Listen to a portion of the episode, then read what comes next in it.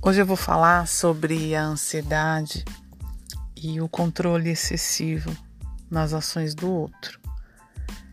Em algum momento, inconscientemente, quando a gente tem uma ansiedade muito elevada, a gente tem a tendência de querer se envolver em todos os tipos de tarefas do outro. Então, por exemplo, a gente tem todas as nossas tarefas para desempenhar mas tem as outras pessoas que estão no nosso meio e você fica hipervigilante tentando ver o que, que o outro está desempenhando. E sempre existe um palpite, um comentário seu em relação àquela tarefa que o outro está desempenhando. Então, por exemplo, alguém na sua família é vegetariano e faz uma refeição com esses ingredientes e você não é. E aí você vê essa pessoa cozinhando e ela tá lá cortando os itens, os legumes, e você sabe que você não vai comer, porque você não é vegetariano. Mas mesmo assim, você diz para a pessoa que o que ela tá fazendo não é adequado. Nossa, mas você vai colocar tudo isso de cebola? Nossa, mas tudo isso de soja? Mas vai ficar bom? Mas será que vai ficar é, saudável?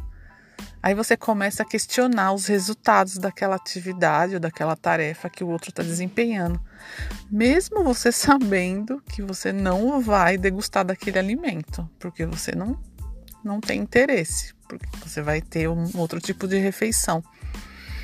Então aí você começa a tentar inconscientemente controlar o manejo, a forma e os resultados do comportamento do outro naquilo que não te compete, naquilo que compete somente ao outro. É o outro que vai degustar, é o outro que vai comer, né? Aquela refeição, não é você. Então, por que, que você sente a necessidade de, de alguma forma, se, se envolver ou intervir naqui, naquela atividade? Por quê?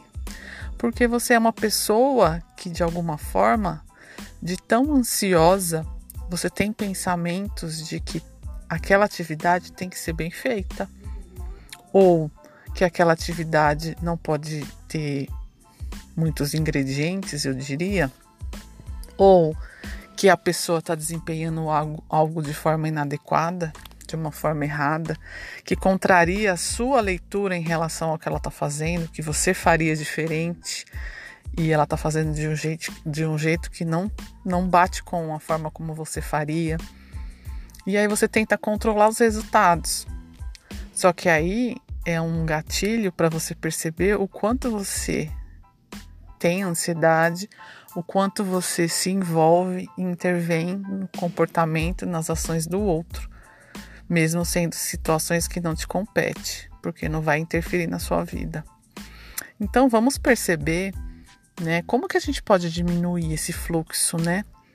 Por que, que eu tenho que intervir ou comentar ou tentar colaborar com algo que não me compete? Mesmo eu querendo ajudar, mas será que eu quero fazer isso em todas as situações, com todas as pessoas que me rodeiam, né? Será que eu quero tentar controlar resultados, com, tentar controlar ações do outro, porque eu acho que talvez o outro não faça melhor do que eu?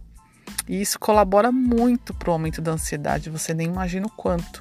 Porque aí você fica hipervigilante tentando controlar as ações do outro. E com certeza, na maioria das vezes, é por questões que não te competem e não vão interferir na sua vida. Vamos pensar?